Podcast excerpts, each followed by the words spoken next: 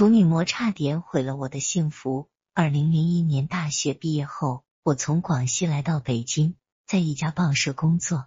下个月我和小磊要结婚了，对我来说，这是我此生最大的幸福。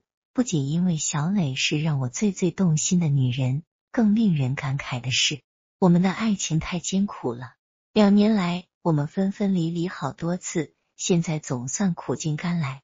如果当初我不是爱的那么顽强，如果他不把他所恐惧的处女情节说出来，也许我们就走不到今天。两个相爱的人将莫名其妙的分开。如果那样的话，也许我们都会遗憾终生。我和小磊的相识颇为传奇。我是一个文化新闻记者，和文学、艺术等相关的新闻我都跑。去年夏天一个周末的上午。我去朝阳公园参加一个雕塑作品展的开幕式，我的任务就是拍一些相片回去。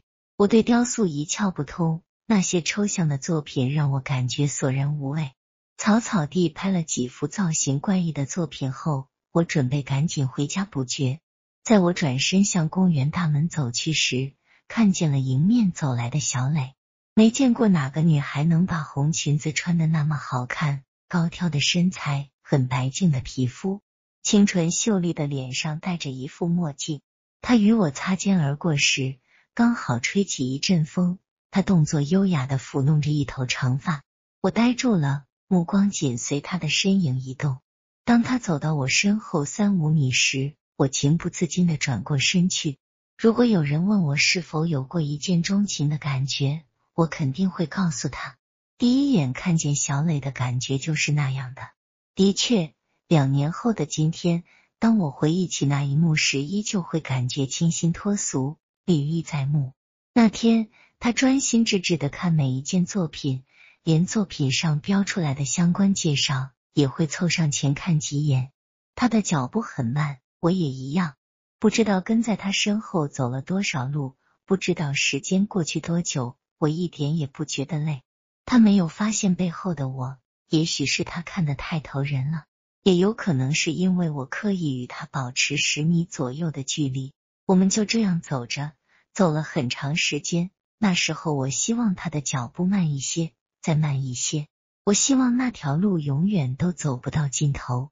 但是，路总会有尽头，风景也总有被看够的时候。大概过了一个多小时，差不多看完了所有作品以后。他转身向公园出口的方向走去，他就要消失了，将会淹没在人海中。从此，我再也看不到他了。我心中暗自感伤。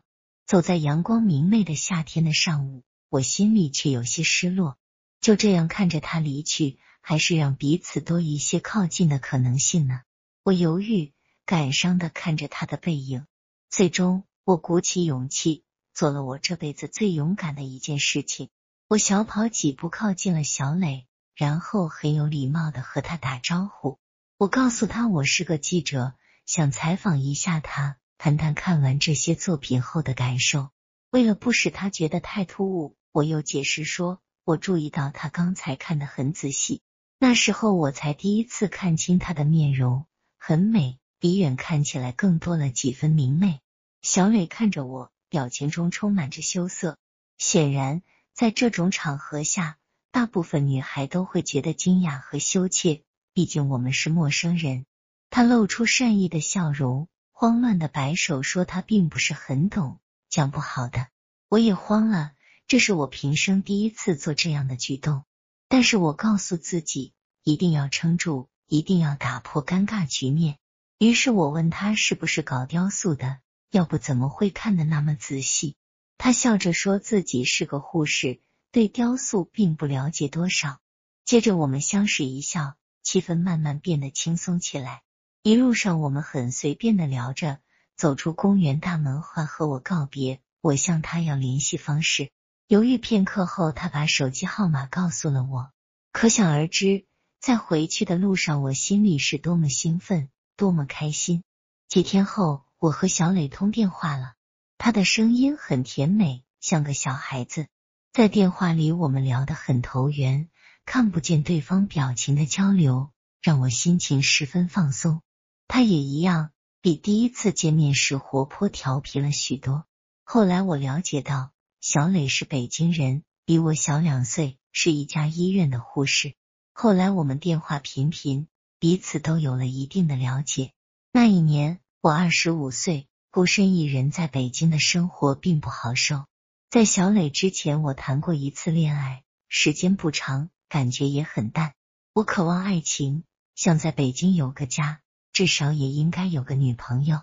我想，如果要结婚，就要找小磊那样的女孩当太太，她符合我对未来妻子的一切标准。第一次见面的六天后，在我的再三邀请下，我们第一次约会了。虽然只有一面之缘，但我还是在川流不息的人群中一眼锁定了他。我带他去品尝家乡特色菜，带他去公园放风筝，一起在傍晚的西单广场上散步。一我找到了恋爱的感觉，他也一样。虽然他嘴上不承认，我们发展的很快，这出乎我的意料。但我认为，真正情投意合的爱情应该是发展的很快的，因为两个人都有感觉的时候，爱情自然就出现了。九月十七日，也就是我生日的前一天晚上，因为他第二天要随单位出游，他提出提前给我过生日。我们在郊外度过了无比开心的一天。回来时，天空下起蒙蒙细雨，城市的灯光被雾化出绚丽的迷离光影。我们手拉手进了我的房间，他说我陪他逛了一天，一定累坏了，让我躺在床上，还让我关了灯。我们脸靠着脸，我听见我的呼吸越来越局促，我不知所措。我们从第一次约会到今天还不到一个月啊！我情不自禁了，主动吻了他。我问他怪不怪我，他说他迟早是我的。我陶醉了。那天晚上他的表现出乎意料。但我们都很理智，没有发展到最后一步。那天我感觉自己是这个世界上最幸福的男人。我在想，以后我可以好好的爱一个女人了。我们会营造一个快乐而幸福的小家。可是不到一周，在我没有任何心理准备的情况下，他突然对我说：“我们不合适，朋友都不看好你，我们还是做普通朋友吧。”我懵了。不知道自己做错了什么？难道因为这样的理由，他就可以说分手？我说我做不到，一定要给我合理的解释。他说他不相信我能给他幸福，我不是他合适的结婚对象，因为现实的原因。现实，我无话可说了。我是一个外地人，月收入不足四千元，要想在北京买房买车，体体面面的结婚，这点收入是不够的。我没有什么怨言。沉默许久后，我说：“好吧，我们也别做普通朋友了，还是彻底分开吧。”他同意了，同意的很干脆，这让我觉得惊讶。难道真没有半点留恋吗？总该有一些感情吧。虽然我们交往的时间并不长。那天晚上我失眠了，很痛苦的挨到天亮时分，无精打采的去报社上班了。让我大吃一惊的是。第二天下午，他却打电话说他母亲想见见我，并且要我带着身份证、毕业证、工作证去。那天是国庆节，生平第一次见准岳母，我拎着大包小包去了他家。看得出来，他母亲对我比较满意。我们说的挺多，已经有点谈婚论嫁的意思了，尤其提到了房子，这是上一辈人都会想到的。我没觉得庸俗。我说出我的看法，我单位有房住，我们先不急买房，应该考虑长远一点，趁我们年轻，把积蓄用来创业会更好。毕竟我毕业还不到两年啊。他母亲也很赞成，但他说他想女儿有个安定的家，有安全感。我知道这不过分，我答应他，我们有了积蓄就供房。虽然对我来说这不是明智的选择。但我想，当我们的感情很深时，他会明白我的苦心，会支持着我去创业的。那天晚上，他依偎在我的肩膀上，说：“这样睡着很有安全感，很踏实。”我幸福地听着。